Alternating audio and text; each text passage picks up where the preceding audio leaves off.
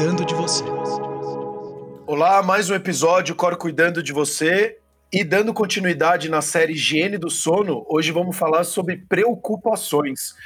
É, eu sou uma pessoa relativamente preocupada com algumas coisas. Inclusive, eu trouxe hoje a Alda Marmo aqui para falar com a gente e também a doutora Andrea Toscanini, porque eu acho que aí é um assunto bem interessante, que a gente entra, como a gente fala sempre de questão de saúde mental, e aí a gente está abordando muito a questão do sono, trazer também a Alda, eu acho que vai complementar ainda mais o nosso, o nosso episódio de hoje.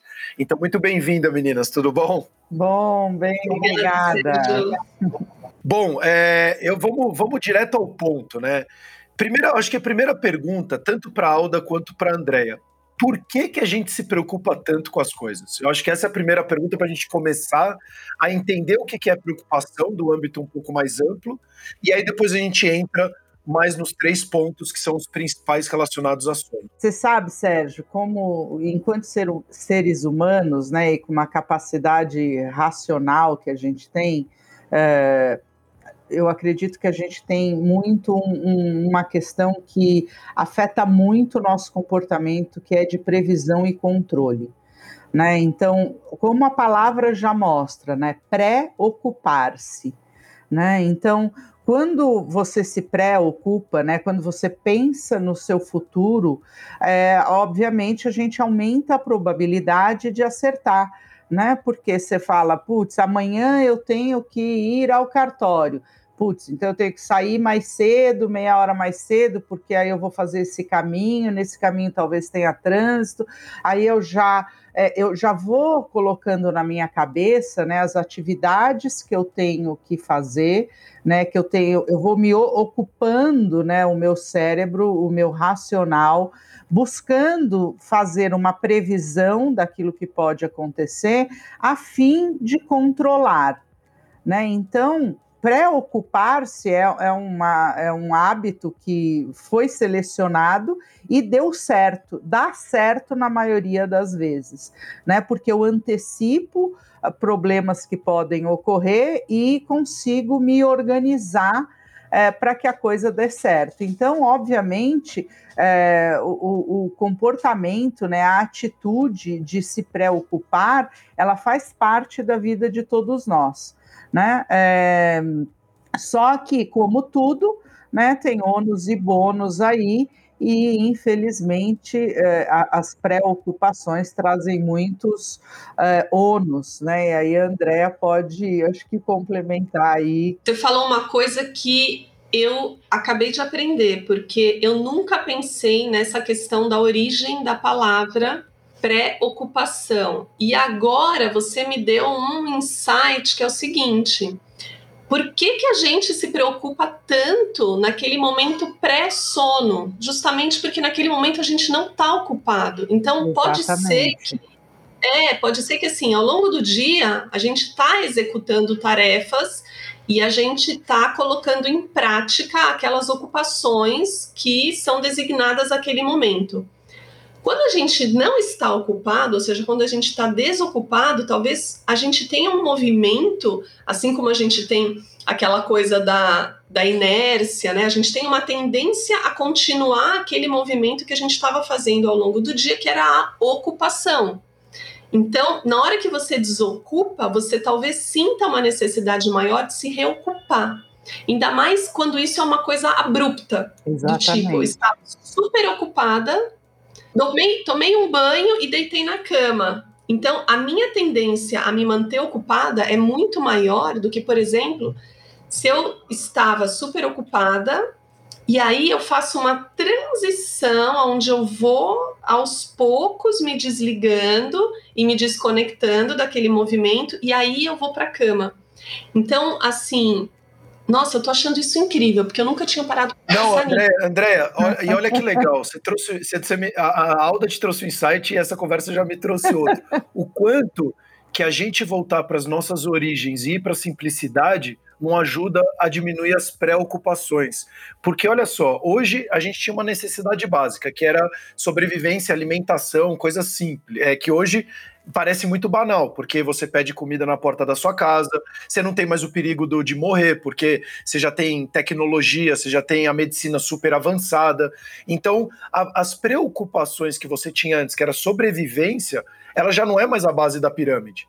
Então, hoje, você tem tantas outras questões muito mais supérfluas que você vai trazendo e, e, e trazendo isso como preocupação para sua vida. Não, e ainda vou te dar mais um ponto aí, hein? Eu, eu adoro voltar para a etimologia da palavra, e isso é uma coisa que a gente está tão no automático que a gente nem se liga mais, né? Então, não, as André... pessoas não falam mais de história, as pessoas não falam mais da história, não falam mais o porquê que acontece, qual foi não. a origem, para entender a evolução das coisas. Né? Exato. E quando a gente está lá no nosso dia, né, ocupado, a gente pode estar tá falando que a gente está distraído. E se você for pensar nessa palavra, a gente está se traindo, né? Porque aquilo que eu tinha que fazer, eu estou me distraindo, pensando em outra coisa. Né? E na hora do sono, quando a gente está lá deitado, que está naquela hora de né, desligou, não tem mais o que eu fazer. Eu estou deitado na minha cama, eu não tenho mais como operar no mundo. É, a mente livre e o desligar-se, ele na nossa sociedade é muito punido. Né? Por quê? Porque como assim você está aí relaxado? Como aí você está sem fazer nada? E amanhã você tem que pagar boleto, e amanhã você tem que levar filho na escola, e amanhã você tem que resolver problema, e amanhã você tem que entregar relatório, e você está aí agora tranquilão, relaxado, sem pensar em nada, automaticamente você se pune. E aí as preocupações vêm como uma avalanche. Como uma forma, talvez, de você se achar menos culpado Exatamente. por estar ali descansando. Exatamente. Né? Então você fala, não, eu tenho muita coisa para fazer, é. mas eu tô só dando uma respirada. Exato. Nossa, é muito legal isso. É, é. Tanto não, que é isso que acontece na prática, né? O paciente deita. Antigamente, na, na classificação, na segunda classificação internacional do distúrbio do sono, agora a gente está na terceira. Tinha um, uma subclasse de insônia que a gente chamava de insônia psicofisiológica, que é justamente isso: você ter uma dificuldade para iniciar o sono por conta de todas essas questões que surgem na hora que você deita na cama.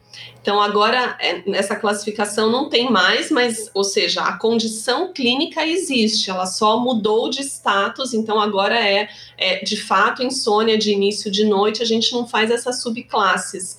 Mas a gente percebe na clínica de maneira avassaladora como que esse tipo de preocupação ativa e tem muitos trabalhos com ressonância magnética funcional mostrando que de fato a gente consegue ativar áreas da vigília cerebrais e mais interessante ainda, quando o paciente faz TCC, essas áreas são desligadas. Então, é uma prova assim fisiológica concreta.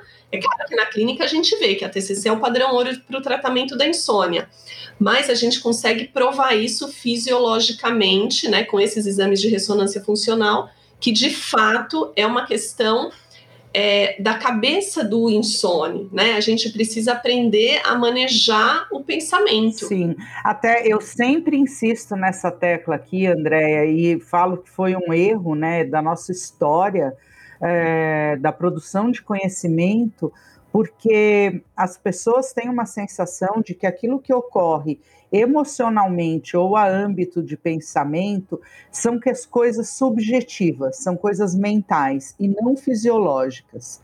Né? Então eu aperto na tecla que tanto as emoções quanto o pensamento eles têm componentes subjetivos e têm componentes químicos, físicos, fisiológicos. Né? Então quando um paciente chega, eu acho super importante a gente fazer aí uma psicoeducação mostrar, inclusive, historicamente, aonde foi que deu esse crepe, essa, esse, esse acidente né, de conhecimento, para mostrar para a pessoa que aquilo que ela pensa ou aquilo que ela sente é, é tão físico quanto o sofá que ela está sentada né? Que o corpo dela está respondendo aquilo, né? A célula dela, é, o músculo dela, os ossos dela, o sangue dela, né? Os, os líquidos, como fala.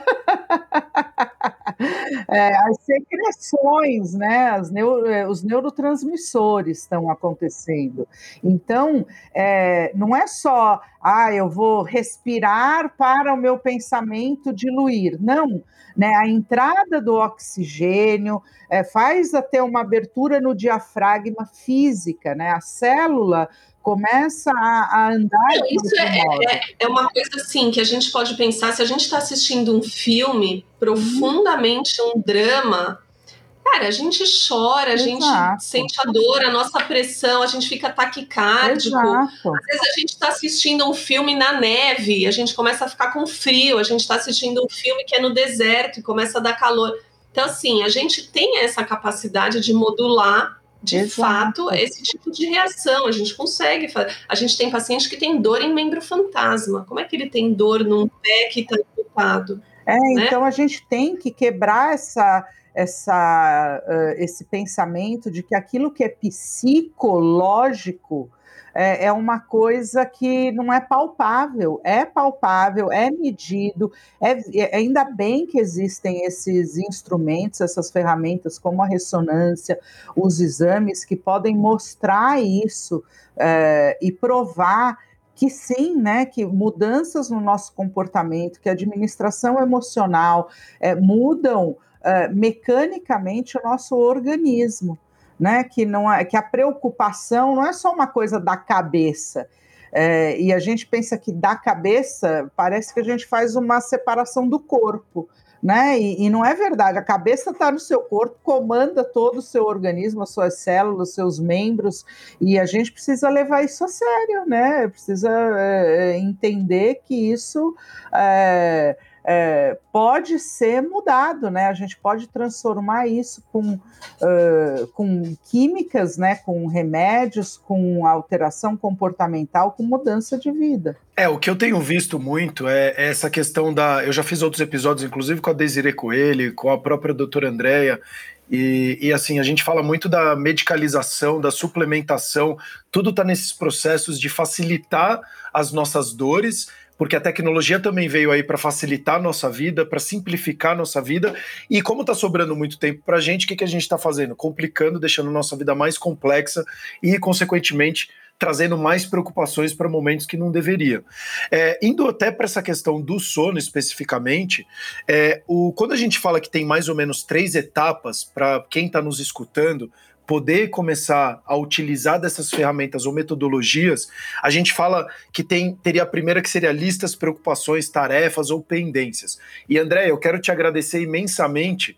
Eu acho que eu já te falei num outro episódio, mas eu falo aqui de novo que essa questão de fazer uma lista quando você está preocupado na, na, cabeceira da cama e, e, ao invés de eu ficar pensando que em minha cabeça ficar rodando que nem um doido, eu levantar da cama, anotar aquilo que está me preocupando e deixar depois na minha escrivania do meu escritório e dormir, de fato, parece besteira, mas isso tem um impacto muito grande no sono. Você parece que tira é, esse bloquinho da sua cabeça que fica te consumindo, joga para o lado e te dá um certo alívio. Parece que do nada, logicamente não é do nada, eu fiz algo, eu escrevi uma lista, mas ele dá uma, uma amenizada naquela, naquele pensamento muito acelerado.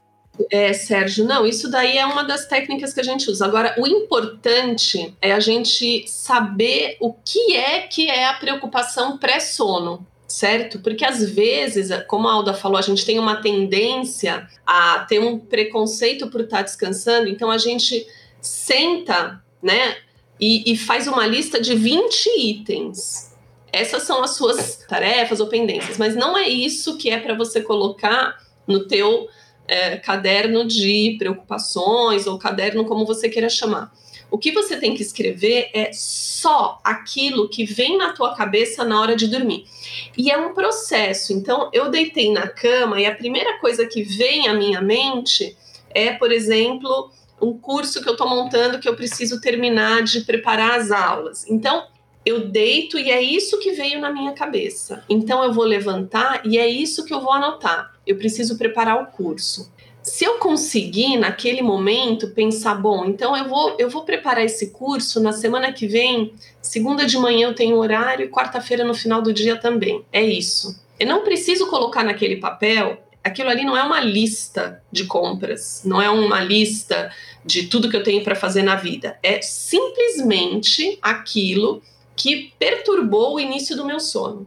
E quando eu anoto no papel, isso também é importante, eu tenho que anotar com intenção. É como o sinalizador do ritual do sono. Eu estou tomando banho com intenção de relaxar. Eu não estou tomando banho para me limpar porque eu saí da academia e vou, tra vou trabalhar. Não. Eu estou tomando banho e estou colocando uma intenção naquele banho, que é relaxar para eu poder dormir. Eu estou colocando pijama, que é com a intenção de uma rotina pré-sono. Então, eu estou anotando naquele caderno de preocupação porque eu tenho a intenção de tirar aquilo da minha mente na hora que eu vou dormir. Então, eu vou anotando e eu vou pensando, de fato, eu não preciso mais ficar com isso na minha cabeça, porque já está anotado e amanhã, quando eu acordar, eu vou pegar esse papel. Então, não tem por que eu ficar pensando isso deitada na cama. Se eu deitar e aquele pensamento vem na minha cabeça de novo, então eu lembro, ah, sim, já anotei e já decidi quando que eu vou resolver. Ah, vem de novo? Já anotei e já decidi quando eu vou resolver. Então é um trabalho mental, não é simplesmente fazer uma lista de tudo e deitar e achar que a coisa vai sumir. Tem um transporte ativo. Quando a gente faz uma mudança de hábito e comportamento, a gente tem que estar proposto de fato a mudar esse hábito, mudar esse comportamento. Né? E isso é uma coisa que funciona em médio e em longo prazo, porque quando a gente aprende a lidar com essas questões, a gente de fato introduz isso na nossa rotina, a gente consegue ter resultados sustentados por muito mais tempo, que a gente não deixa aquilo voltar, porque eu já aprendi a lidar com ele. Não, e, e, e, é tão importante. E aí é aquela velha e famosa tecla que a gente bate, acho que em todos os episódios, que é a questão do autoconhecimento para a pessoa de fato entender o que, que é, porque senão vira uma lista de to-do list, né? Então você vai colocar a listinha do que você deve fazer amanhã e vira uma grande miscelânea e no final te gera mais ansiedade, mais preocupação, porque aí você vai ver que tem muita coisa para fazer e você acaba também prejudicando o seu sono ao invés de pegar aquele ponto principal que está te tirando o sono naquela noite, né? Então, para você que está escutando, veja que importante, uma coisa besta, uma anotação, mas qual que está vindo com mais força naquele momento? O que, que de fato está te tirando o sono? Ah, é porque é falta de dinheiro, a preocupação é minha filha, é a escola. Não, tem alguma coisa que é, é o principal que está tirando o seu sono. Então, analisa, traz essa conscientização e para ter essa consciência, como a doutora Andrea falou, você precisa ter intenção, querer de fato solucionar um problema. E, e a gente já falou em outros episódios. 80% de, da grande maioria ou distúrbios de sono ou então insônia são resolvidos por meio de comportamento. Então, só 20% tem um problema sério, grave ao ponto de ser ou farmacológico ou então uma intervenção médica. Então, você talvez que tem algum problema de sono que esteja prejudicando seu sono com várias questões, 80% das pessoas que estão escutando aqui provavelmente conseguiriam resolver por meio de comportamento. E que vai, como a doutora André falou, ser muito mais sustentável. Dois pontos né, que eu acho que podem ajudar. Um é, naquele momento, você ter a intenção e saber o que, que é tudo que eu posso fazer agora sobre esse assunto. Né? Então, ótimo. Então, tudo que eu, eu tenho que fazer essa história aqui, ou eu tenho esses pontos que eu tenho que resolver amanhã. E aí eu anoto sim. Agora eu posso fazer alguma coisa além disso? Não, não posso. Então, isso é tudo. É, é, é, se dar conta, sabe, das suas reais possibilidades. Porque hum, muitas vezes a gente entra nessas, né, de que ai, eu tenho que ficar aqui pensando, pensando, pensando. E o pensamento ele tem um, um, um limite. Né? Então, colocar no papel é uma coisa importante. E a outra coisa é eu saber que eu preciso ter um organismo saudável e descansado para poder fazer aquilo.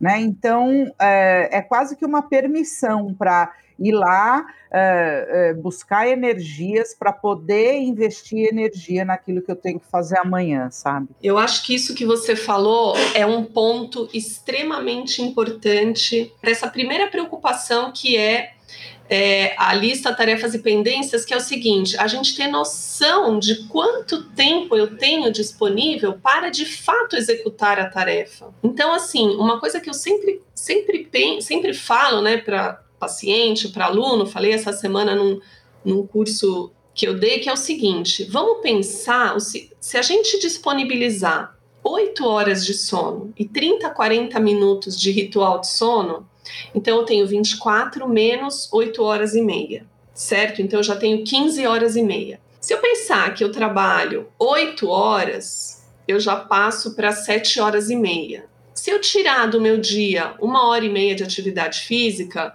ou de alguma outra atividade de lazer que me dê prazer, eu já vou para 6 horas.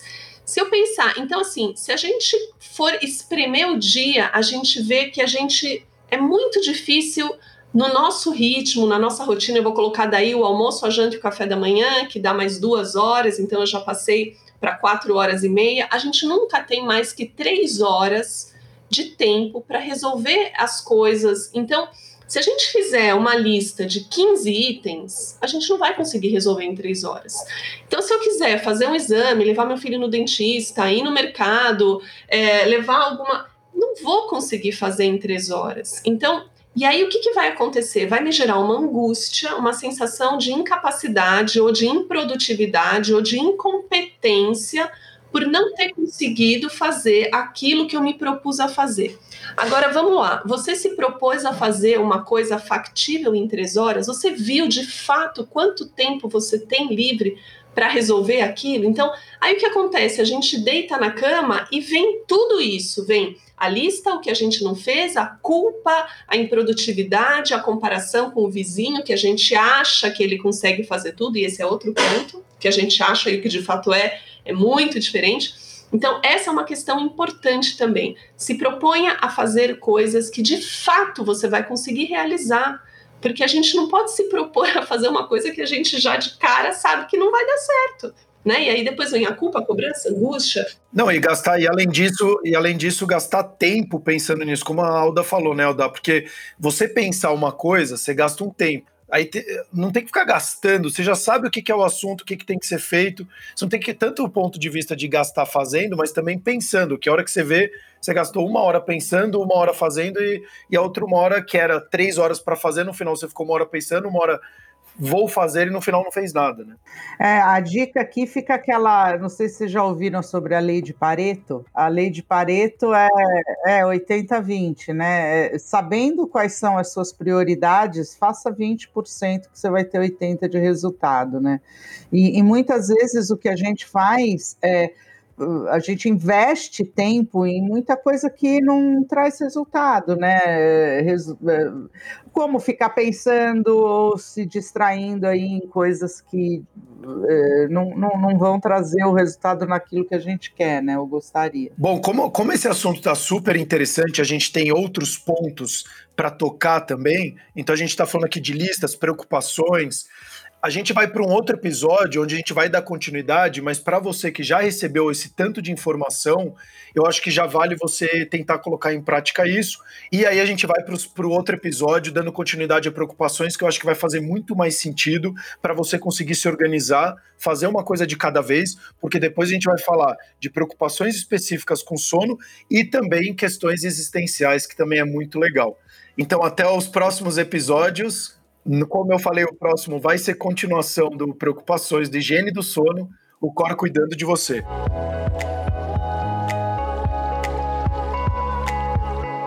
O Cor cuidando de você.